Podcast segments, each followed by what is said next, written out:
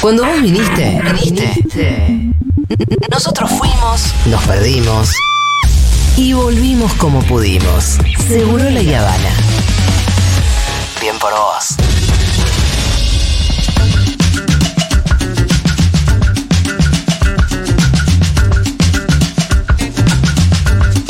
Hola Fede Vázquez, ¿cómo va?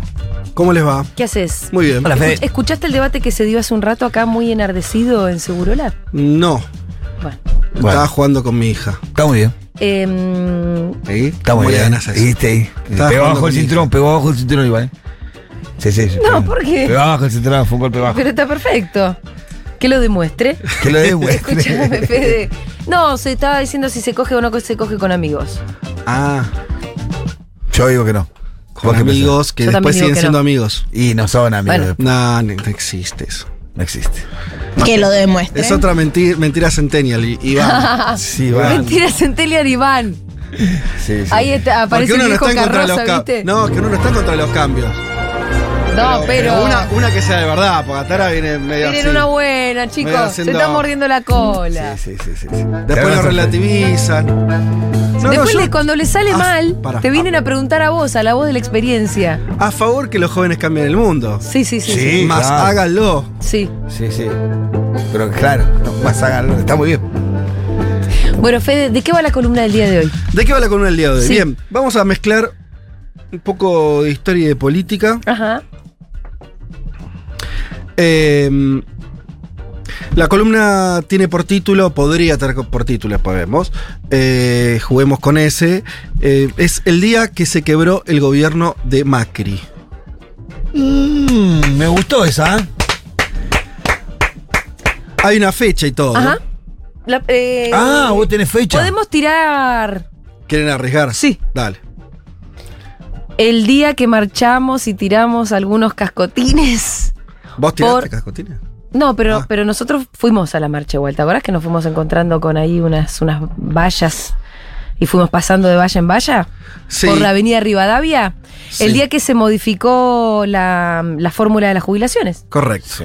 Bueno, sí, ese ¿Fue ese día? Fue ese día. Sí. No, no ¿Cómo te dicho. conozco la mente, no, es que no, no es algo que por ahí coincidimos fácilmente. ¿Vos qué hubiese dicho? Eh, sí, yo, yo estaba entre ese o el día que fue al fondo, pero me imaginaba que era Claro, ese. Porque también. se lo dije, te lo dije antes de. Lo de quebrar e ir al fondo también está bien. Sí, sí. Eh, no, es que no, no es una interpretación, es lo que dijo, y lo vamos a escuchar en un ratito. Ah. Eh, fue eh, así calificado por el propio Mauricio Macri. Justifiquemos por qué Bien. hablar de esto hoy.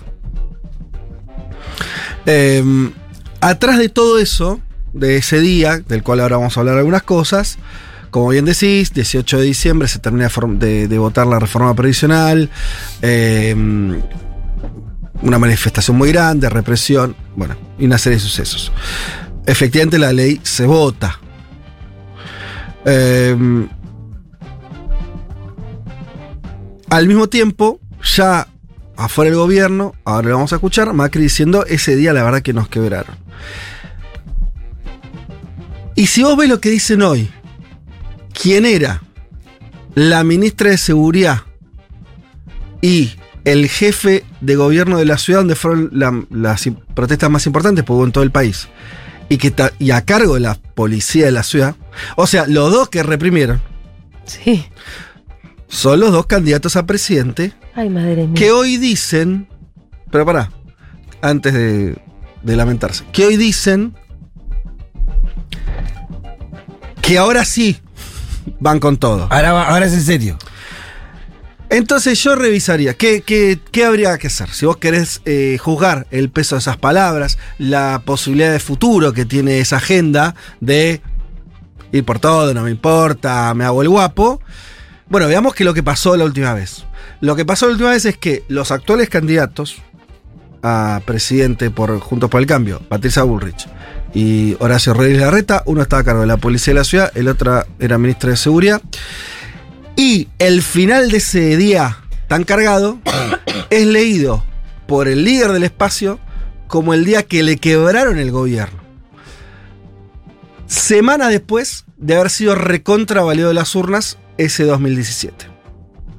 Entonces yo digo, bueno, estudiemos qué pasó, porque evidentemente es una fecha muy importante para ellos.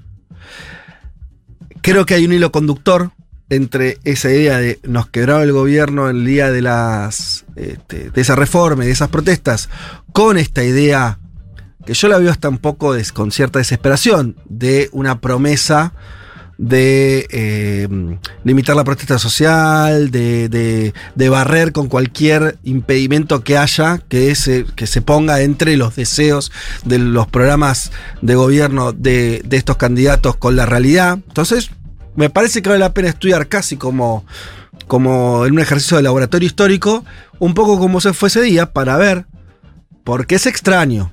¿Se entiende? La, la extrañeza tiene que ver con que, por un lado, están queriendo volver a la escena del crimen, de alguna. ¿No? Como están. eh, están obsesionados con ese día. Yo creo que con justa razón. Ahora, el balance no es positivo. Es que en ese día a Macri se le quiebra el gobierno. Lo, lo indica de manera muy firme como quien pensó eso. ¿eh? Lo pensó mucho y Macri podemos decir muchas cosas, pero tonto no es. Eh, que ahí arrancó otra película. El Bien. final de su gobierno. Ahora, él debe estar pensando, ahora lo vamos a hacer distinto. Mm, sí, pero tenés, insisto, a los dos candidatos diciendo que no es que va a ser distinto. O sea, O distinto. va a ser peor. O va a ser lo mismo, pero con más virulencia. Vos tenés una batalla.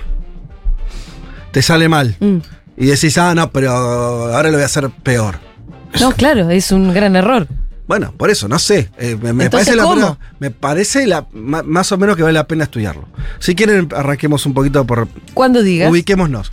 Estamos en diciembre del 2017. Sí. En octubre, muy poquito antes de ese año, ocurrieron las elecciones de medio término, eh, en las que recontra ganó Cambiemos. Cristina pierde con Bullrich en la con eh, se me fue el nombre con Esteban Bullrich con- claro. en la provincia de Buenos Aires por cuatro puntos. Eh, hay un triunfo de Cambiemos en muchas provincias del interior donde había ganado el peronismo. Eh, si vos ves eh, los titulares de esos días de diarios anti- anti-macristas, como por ejemplo Página 12, son esos días negros. Eh, ¿no? Eh, bueno, el macrismo arrasando, la ola amarilla, ¿sí?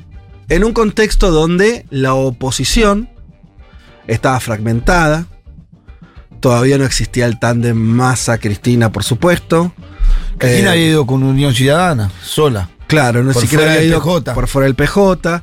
Recuerda ustedes Randazo, una serie de aventuras ahí. Pero digamos, so- más allá de los personalismos, había una situación de mucha fragmentación. Cristina no estaba liderando sola la oposición, ni siquiera conducía al peronismo en un sentido taxativo.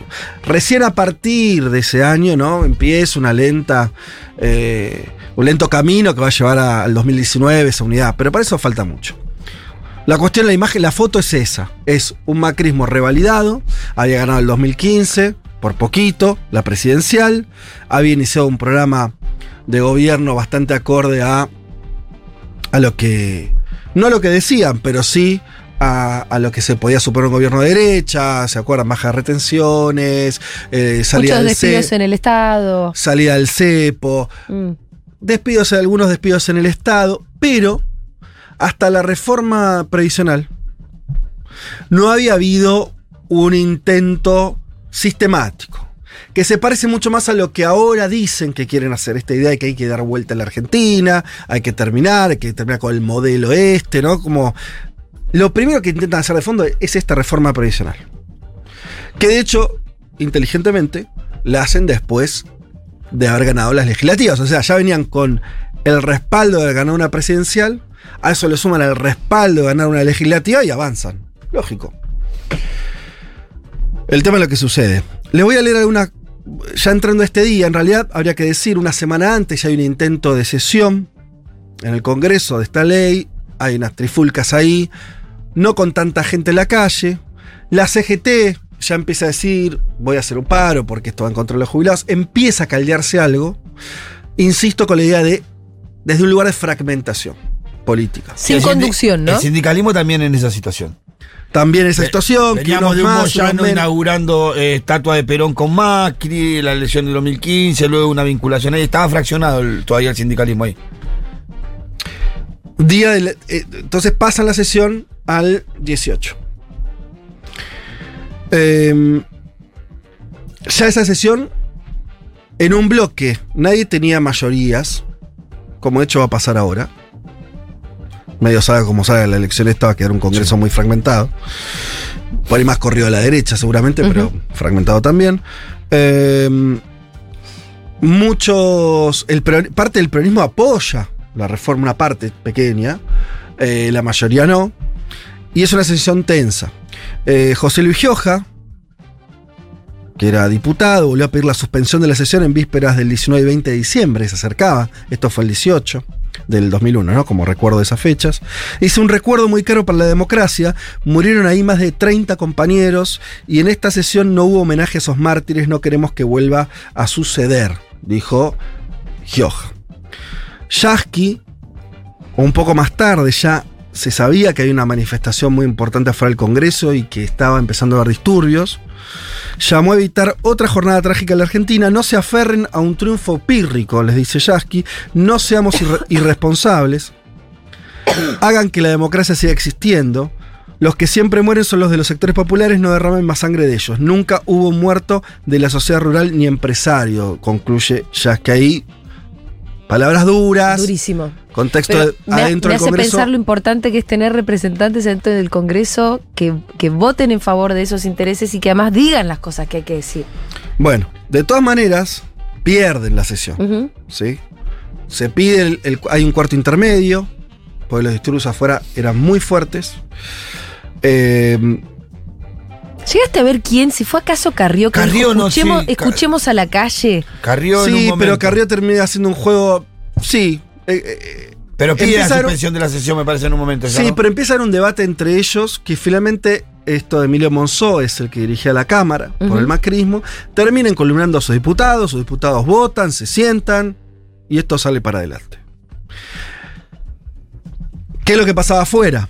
Afuera había una concentración muy grande. Y esto lo hablo en primera persona porque eh, yo estuve ahí, de hecho salí, fui... mm, Cuando vos decías al principio que habíamos estado, fue más tarde, después te voy a recordar. Durante el día, yo fui como para cubrir para la radio, más de que quería ir, pero... eh, Saliste para la radio, ¿verdad? Fuiste con Lala. ¿Puede ser? ¿Te cruzaste con Lala? que tuvieron que correr. Sí, claro, todo eso pasó, no pero Lala que no estuvo- Bueno, no, no sé. La cuestión es esta. Gran manifestación. Gran manifestación. No estaba ni hegemonizada, ni tirada, ni conducida por el peronismo para empezar a recordar las cosas como son. Confluían todos, sector de izquierda. Había de todo, todo. Ahí, sí. También una marcha que es una impresión que me ha dado a mí, me la acuerdo esa impresión, después de los años kirchneristas que habían terminado en el 2015, con esa- esas manifestaciones a favor eh, del gobierno bastante organizadas, con mucha hegemonía eh, o de, de- Sí, de con la- la plaza del de, la despedida. Claro, que eran plazas, este, eso, donde ha- había mucha gente suelta, pero también había. Estaba hegemonizada por el peronismo y por el, el kirchnerismo, el- la cámpora. Bueno, acá no era tanta esa historia, era más grupos, grupos, sectores. De hecho, tal es así que algo que en el ABC cualquier manifestación más organizada no sucede. eh, sectores de izquierda quedan al frente, de izquierda muy dura, solo quedan al frente de la movilización. Y de hecho ahí yo eso lo vi también. Sectores tiran piedras contra la policía que estaba sentada en el Congreso. Eso también fue así. Eh, el tema es que hasta ahí se, se había organizado, se había generado una situación este, más o menos caótica adelante, en esos metros adelante. El resto de la manifesta- manifestación estaba tranquila atrás de, la Plaza de los Congresos, que es una plaza muy grande. Pasan los minutos y comienza una respuesta muy violenta por parte de la policía. Cuando pasa un rato más, y ya claramente la zona del Congreso había empezado a estar despejada, no corría ningún peligro ni el edificio del Congreso, ni la sesión de, los diputados que estaba sucediendo ahí, empieza efectivamente a haber una racia muy fuerte por parte, sobre todo de, este, eh, de policía motorizada, de motos, eh, que empieza a disparar gases lacrimógenos a la altura de la cara, empieza a, disparar perdo- eh, perdigones que llegan, que empiezan a herir a las personas. Eh, ahí ocurren las escenas que después se vio mucho en la televisión, un policía gaseando a un viejito, un jubilado que estaba ahí solo.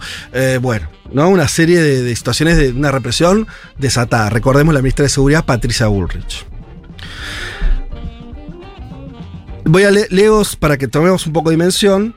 Eh, la crónica de Aileen Bulentini, periodista de Página 12, ese día, el día posterior, que dice: La coordinación de SAME del Hospital Argerich dijo a este diario que los hechos al cierre de esta edición seguían, eh, que, em, que- seguían asistiendo heridos eh, eran incontables. Un joven de 19 años que estaba en grave estado por haber sido atropellado por un camión cisterna eh, lo describió. Las ambulancias asistieron en la zona a varios manifestantes con la espalda y el pecho rematados a perdigonazos. En el hospital Santa Lucía, especializada en la visión, fue asistido un manifestante que perdió un ojo de un perdigonazo de goma durante el desalojo represivo de la policía de la ciudad, al mando de eh, este, Larreta, Horacio Larreta, había desplegado, que se había desplegado temprano en la Plaza de los Congresos. Se acercó a pedir ayuda a una carpa de la policía y le pegaron ahí también, advirtió un compañero, por un impacto similar, una colaboradora de este diario perdió un diente y dos fotógrafos de Página 12 recibieron impactos en la cara y las piernas. Durante la tarde, el Instituto Patria y el bar de la Asociación de Madres de Plaza de Mayo, que están ahí,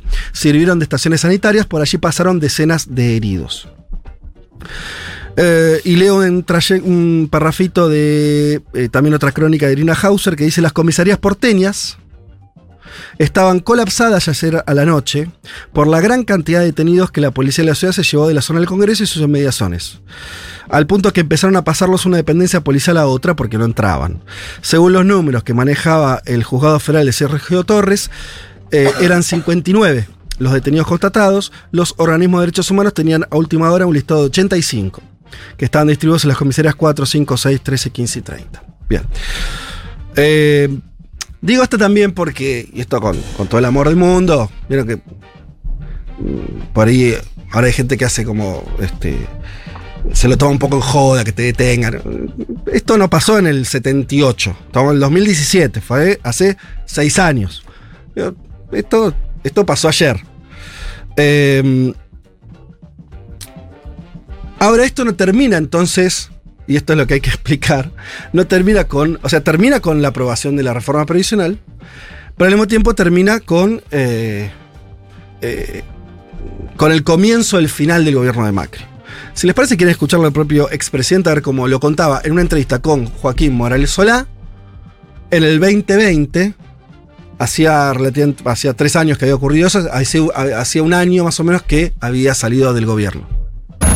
Otro tema más, grave que también lo tomo como un aprendizaje. Aquel diciembre del 2017, después de esta increíble elección, dos meses después, asistimos a un espectáculo terrible. El masismo y el kirchnerismo colapsaron la primera la primer reunión, Monzó tuvo que suspenderla una segunda reunión, y en esa segunda reunión nos tomaron la plaza, 10 toneladas de piedra, salió de ahí, pero se quebró el gobierno. Ahí todos entramos en una actitud defensiva. Empezamos a tener todo tipo de problemas, leyes que teníamos que vetar porque eran todas contraproducentes para, para el país, hostilidad creciente, vino la sequía, vino el, el problema de la financiación con el conflicto Trump y los chinos, y ahí ya el modo defensivo me llevó a perder la capacidad de escuchar. El, el modo defensivo me llevó a perder la capacidad de escuchar. Está bien, para mí es una gran reflexión de él, ¿eh? Es una reflexión, yo le, me, me suena auténtica. Sí, porque cuando, cuando pasás a tener, eh, a creer que todo lo que haces te, va- se te va a venir en contra, primero te pones defensivo y eso hace que, que alguien que está todo el tiempo así se, se, se- Se cierra, cierre. se cierra. Me parece lógico, ¿eh? Me pare- a mí me parece una explicación política. Así como hay muchas veces que hablan y dicen cosas que sí, mira, esto no, no le encuentro el sentido. Está describiendo. Y está diciendo algo más, eh, me parece, todo esto que, que estamos contando. Y es que en la sociedad argentina siempre tenemos que tener en cuenta que funciona en dos planos. Hay un plano político, institucional, que tiene sus reglas, que tiene su desarrollo. Como podíamos, vos decías, bueno, a ver cómo votaron en ese momento los peronistas en el Congreso, en esa coyuntura, entonces.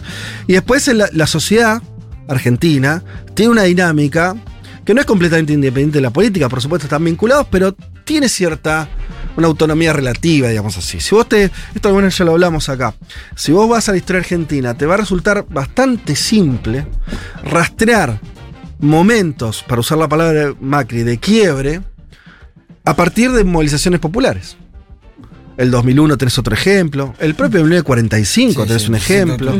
Eh, mayo del 73 tenés otro ejemplo. Eh, Podríamos seguir. Este, y me parece que el 2017 también es un ejemplo. Entonces, me parece que ahí hay, eh, hay que anotar eso, porque en parte, porque un gobierno como el de Macri, que había sido revalidado, que había logrado aprobar la ley y que había reprimido, como reprimió, al otro día el mundo siguió girando, quiere decir, no es que eh, vino, no sé, este, la Comisión Interamericana de Derechos Humanos dijo, no, esto que, pasó es terrible, Ni frenen cambiamos todo. el gobierno, nada. Pero evidentemente algo sí pasó. Pero algo pasó. más invisible, pero Exacto. algo pasó. Sí. Digo, más invisible Más que en lo invisible. En lo o- inmediato. O no, o no, por eso te hablo de los niveles. o no en el nivel de la política inmediatamente, porque para eso va a haber que esperar. Después vendrán recién el 2019 las elecciones y todo eso. Pero a nivel social empezó a pasar otra cosa. Sí, igual él, él hace referencia a que ese hecho le hace perder toda la capitalización política de la elección pasada. Claro. Porque él hace dice, mira, ganamos una elección y al poquito tiempo pasó esto y de ahí para acá perdí todo. Que es- si vos te pones a pensar, porque la sociedad argentina es jodida, es difícil. Eh, eh, ¿Cuál fue el mo- momento de mayor poder de Cristina Fernández de Kirchner? 2011. 2011. 54%. todo eso. Sí. Eh, ¿Cuándo fue Pitu el, este, el indoamericano? 2010, diciembre del 2010. Ahí nomás, un poquito antes. Sí. ¿Cuándo fue la cuestión de los trenes? Eh, 2011. 2012. 12. Apenas pasada la elección. O sea, todo en Argentina dura poco. O sea, o, o los vientos. Digo, vos Cambia decías, rápido todo. 2011, Cristina, 54%. Bueno, durante cinco años no le pregunto a nadie nada. No, no. No, la verdad que no fue así. Lo del indoamericano yo había pensé que había sido después de la elección. Fue un No, poquito fue antes. Fue el poquito 2000, antes. Diciembre del 2010. 2010. Digo, pues la, la seguridad también empezó a ser un tema ahí. Empezó, digo, ¿no? Bueno, a lo que voy es que Al mismo tiempo, 2012 fue un año de muchísimos avances y conquistas.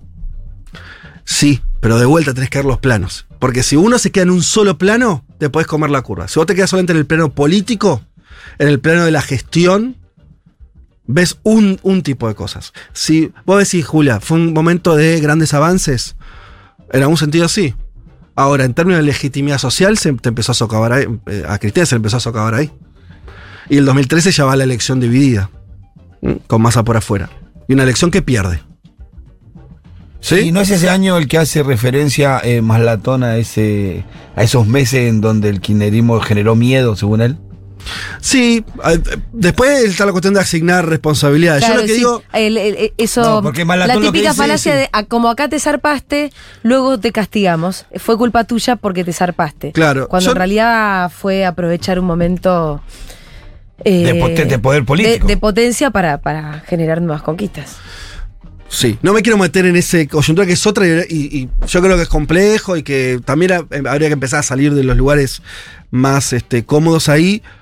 Coincido, simplemente digo, hay dos, siempre hay que registrar que hay dos planos. Esos dos planos tienen su independencia en algún punto de funcionamiento. Las sociedades tienen forma de responder. En la Argentina, esa, en general, es con la movilización. Yo hacía referencia a esos otros hechos porque también al final fueron movilizaciones. Sí, que ya no es, que ya no es algo exclusivo de las izquierdas en la Argentina. No, para nada. Porque las movilizaciones en estos últimos años, antes sí, Los que movilizaban en los sectores progresistas y de izquierda en la Argentina. Desde un tiempo para acá, la derecha tiene su margen de movilización y ahí También. lo vimos con Niman y un montón, de, veces, un montón de veces Exacto. en la calle, ¿no? Totalmente.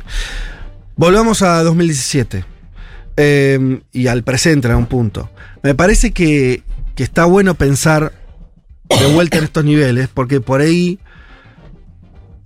de acuerdo a cómo salgan las elecciones y demás, eh, esa sociedad va a tener que volver a dar respuestas. Me quedaba, quiere decir, va a tener que volver a tener cierto protagonismo también en las calles. Yo lo que digo es, para también, porque ahora están lo que yo veo de Bullrich, de, de Larreta, de, de Cambiemos en general, están jugando ¿no? a, a- esta idea del miedo. O sea, mirá que yo vengo y me la rebanco. Y vos decís, mirá, vos ya viniste, ya reprimiste y no te la bancaste. ¿Por qué no te la bancaste? Falta un dato en la cronología que acabo de decir. Ellos, y creo que ahí empieza a haber una narrativa, pero solo narrativa y no verdad, hablan de los kilos de piedras. Claro. Insiste, ¿no? Nos tiraron 14, 10, 28 kilos de eh, toneladas de piedra. Y ahí está, bueno, la verdad que no es ahí el problema. El problema lo tuvieron después.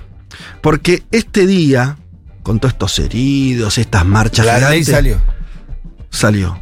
Pero ese día a la noche, en todo el país, y lo que nos están escuchando de otras ciudades lo puede atestiguar, hubo un cacerolazo Sí. masivo. La ciudad de Buenos Aires, Sí. en Rosario, en Córdoba. Sí. Ahí se les quebró. ¿Por qué? Porque, viste, cuando lo dijo ahí me prendió la luz. El cacerolazo fue lo que terminó de culminar todo ahí. Porque fue la sociedad. Sí. La- la- es el imaginario. Esto, esto lo hizo la sociedad. Sí. Esto no es el, el gordo mortero, El esto gordo no es mortero. Cristina, esto no, esto es la gente. La gente dijo, che, esto me parece una cagada. Todo bien, ahora te votamos. Ahora, esto. No. Esto no, esto, esto cualquier cosa. Eh, y e- y esa, ese inicio de desconexión me parece que está bien registrado por Macri. Sí, ahí dejé de escuchar. Exacto. Ahora, contra eso no tienen respuesta. Ellos pueden amenazar a que el próximo manifestante, entonces en vez de una perdigonada le van a tirar tres, y en vez de un gas van a tirar cuatro. Hay que ver cuán elástica la sociedad argentina para eso. Por eso es una sociedad que en los últimos 40 años no bancó la represión. Otro hecho, otro hecho de ellos que los tiene como lacerados internamente es lo de Santiago Maldonado. ¿Recordá usted por qué es tan importante esas dos batallas para yo decir, mira, la verdad, tu mayor problema no va a ser eh, este, un, movimiento piquetero de izquierda tirando piedras, ni va a ser, eh, no sé, otro este, artesano en el sur que... No van a hacer eso los problemas de un gobierno de derecha en la Argentina. Ellos apuntan a eso porque tienen que construir una idea. Que el problema es que la idea está basada en, en algo irreal. Esta idea que es el orden, como idea suprema, que ellos vienen a poner orden y que, los, que se termina es este desorden, cuando en realidad lo que les pasó, por lo menos a esta última coyuntura del 2017, para mí clave, es que ellos intentaron por primera vez aplicar el programa en términos sistemáticos. Vamos, una ley para cambiar esta reforma, eh, esta- este sistema jubilatorio que no nos sirve. Ahora se plantean un montón de leyes que son más complejas que esa. Reforma laboral, algunos plantean volver a la FJP, un ajuste en las cuentas públicas brutal, eh, eh, cerrar aerolíneas, la discusión es si privatizan o cierran aerolíneas. Bueno, todo eso va a generar muchísima mayor reacción social. También en estos términos que les digo yo, que no va a ser solamente de, de sectores ultrapolitizados. Digámoslo de otra manera, Pato, Horacio, el problema no vamos a ser nosotros. Los cucas, cucas. No va a estar ahí. El Ni el problema gordo lo- del mortero. en lo más mínimo. El problema es que tu plan va a llevar A la a que un montón de gente vuelva a sentirse afuera. Y contra eso no hay mucho remedio. Creo que hay un solo remedio. Por supuesto que la represión no sirve. No, porque los que te bancan la represión se dan vuelta en el- a la hora. Cuando ven dos tiros de más, dicen, no, esto no era. Pero a- recién dijiste que quería represión. Pero y no. además vos fijate, vuelvo un segundo, por ahí estamos medio desordenados, pero eh, cuando vos, Julia, nombrabas muy bien otras cosas que ya había hecho el macrismo, despido, no sé qué, bueno, eran todos eh, ataques, si querés, como... Sectoriales. Sectorial. Entonces el que, el que saltaba era. Yo me Era- acuerdo, estaban los trabajadores, no me acuerdo si era del CCK. Sí, no les o, no o sé. de fabricaciones Del militares. Inti también no eran que estaban ahí al costado de la General Paz. Porque también Un después lo- montón, lo, que pero- pasó pero eran- fue al final del gobierno de Macrista, al fin, eh, terminó habiendo más empleados estatales de los que. Bueno. Pero ellos al principio venían y daban su propia señal, era, era echar gente. Pero eran señales acotadas. Sí, sí. Entonces la respuesta. y al social- propio electorado. Claro, entonces la, la señora que estaba en su casa, mirando lo que sea, o televisión o no, eh, decía, bueno, esto le está pasando a otro. Con la reforma jubilatoria, A toda. Eso le pasó a todo el mundo. To- Todo el mundo tuvo, tuvo una opinión. En general, gente que vio que iba a cobrar menos o que su perspectiva, más allá de los números finitos, era que eso era una reforma que no era para aumentar las jubilaciones. Entonces me parece que, que yo tendría muy en cuenta ese capítulo y entendería por qué ellos detectan que ahí hay un punto. Yo creo que hacen muy bien en ver que ahí tienen un problema. Obviamente, la diferencia está en la solución. Uno diría, mirá, el consejo que te doy gratis es no hagas lo mismo. Vos querés hacer un gobierno con tus ideas y demás, si vos te contaste que la sociedad argentina responde a la escala que responde, aún sin organización política, aún con un liderazgo, pues en ese momento Cristina medio ni cortada ni pinchada, no, no estaba en el centro de la escena, aún así, vos no pudiste avanzar más. Macri lo dice en el fragmento. Después de eso no nos animamos a mandar otras leyes. Entonces, uno- la lógica sería decir, bueno, vamos a hacer algo más moderado. ¿no? Bueno, que la propuesta sea la profundización, yo no lo leo en clave de valentía. Lo veo en clave de que no tiene un plan. Y entonces lo único que dice es redoblo la apuesta. Ahora, la verdad que no parece tener buenos augurios el gobierno. Ganar elecciones se pueden ganar. Está en el plano que decíamos de lo político. Ahí suceden, van bien, los dirigentes se equivocan, acierta, le cae bien a la gente, le cae mal. Mil cuestiones. Aparece mi ley, no sé. Tenés malos gobiernos, bueno, otra cosa.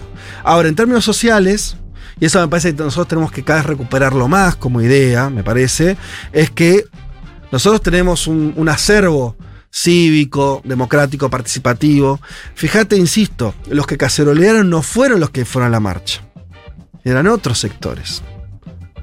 Sí, claro. Seguramente no, seguramente no, no, no se hubieran y muchos de esos que cacerolearon antes de la represión no estaban tan en contra de la represión. Seguramente. Se dieron vuelta ahí en el transcurso del día. Eran votantes de ellos, era Claro. la ciudad de Buenos Aires, son las grandes capitales donde ellos habían arrasado. Claro. Entonces, me parece que ahí hay un problema real. Para pensar cuando a veces nos invade ¿no? el temor a si ganan esta vez van a avanzar. Bueno, primero, la historia muy, muy, muy reciente es esta. No es una historia de triunfo. Obviamente que ellos podrían tener una, una derecha podría tener una carta ganadora que es acomodar de una manera lo económico. El, el menemismo fue eso, ¿no? Ac- Acomodó al final lo económico, lo inflacionario, y eso sí les habilitó una serie de reformas estructurales. Pero nadie está ofreciendo eso hoy tampoco. Eh, pero no casualmente aparecen recetas mágicas como la dolarización, que yo creo que son intentos mágicos de volver, no como quien quiere volver a su sueño inicial, que era ese menemismo noventoso, eh, del cual nunca la historia no se vuelve a repetir. Pero sí me parece que, así como la historia no se repite, hay algo que es constante, por lo menos hasta ahora, desde el fondo de la historia de nuestro país y desde el retorno democrático más, que es que la sociedad argentina, cuando algo no le gusta, se moviliza. Y lo hace en términos multipartidarios, sin necesidad ni siquiera de un liderazgo, y con una respuesta tan policlasista que, que gana. Como en el 2001.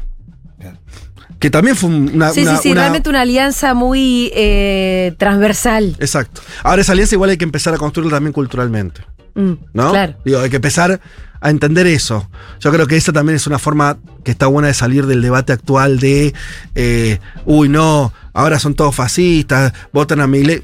Veamos la sociedad cómo actúa, nuestra sociedad, la Argentina, y actúa de esta manera. Y la verdad que en los últimos años, a pesar de ser años muy malos, de, de, de, mucha eh, de- el 2017 era un año así. Acuérdense ustedes, se venía, eh, estaba, Cristina, que había, el kirchnerismo había perdido las elecciones. Estaban todas las acusaciones de corrupción que eran, parecían que tenían mucho fundamento. Estaban los bolsos de López, ¿no? Había una deslegitima- deslegitimación muy grande. de ese Desfilaban los funcionarios esposados. Exacto. Todos los días había un funcionario esposado. El macrismo triunfante, Sí. que parecía que además lo acompañaban los vientos de la historia, más o menos. Sí, sí, sí. Además, Bullrich ganando a la Cristina. Bueno, y te encontrás con esto.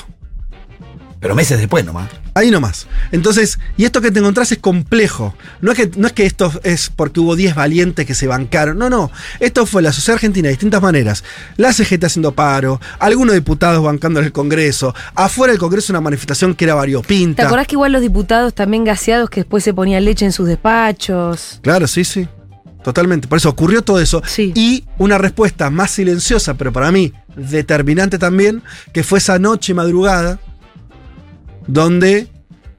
Porque acá sigue está estando el fantasma del 2001. Sí, ¿Entendés? O sea, sí, Néstor lo tenía, Cristina lo tenía, Macri lo tenía. ¿No? Y es esta idea de que eh, cuando la sociedad dice esto no me gusta, lo expresa. No es una sociedad que se calle. Eh, entonces, nada, era traer este ejemplo de la historia que me parece que tiene que ver con lo que nos está pasando, con lo que puede venir o no, depende de cómo salgan las elecciones. Y esta anécdota nota anécdota, que los dos candidatos eh, de, de Juntos por el Cambio, los precandidatos, uno estaba a cargo del Ministerio de Seguridad de la Nación, Patricia Bullrich, y otro de la Policía de la Ciudad, Horacio Rodríguez Larreta. Que lo demuestre. Muy bien, Fede. Excelente columna, Fede. Muy buena. Te la voy a recontra choriciar en Duro de Mar. Sí. En algún momento la voy a. No me la chores antes vos. Ya eh. la grabé toda, amiga, ya está, ya moriste. Moriste ya. Así que primeriala porque te, te gano. ya. No, me preguntaron por las dina- dinastías chinas hoy, me siento un poco... No, porque ya yo. no, no, a mí no me gusta cuando empezás a hacerte desear. Porque ya sé cómo sos. No, pero ya van a venir. Hay una Netflix, Por el eso. primer emperador, ¿no? Ah, no vi, ¿en serio? Sí. O, o- Sí, el otro día lo vi, el otro día lo vi. El No, primer no, pero para, chino, para mí ya. Fede está más arriba.